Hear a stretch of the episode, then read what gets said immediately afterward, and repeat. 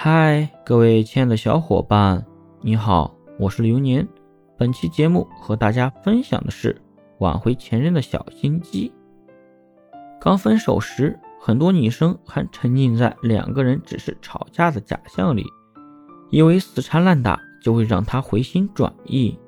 一哭二闹三上吊的招式都用尽后，他不但没有回头，反而把你的联系方式全都拉黑了。这时候。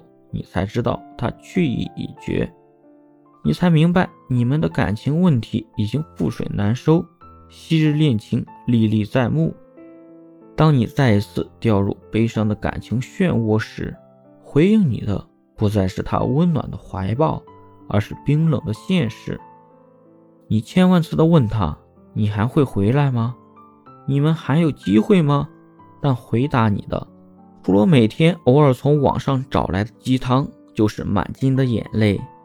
意识到问题就要解决问题，一昧的抱怨他的无情，反复思索他是不是还爱你，只会错过挽回的最佳时间。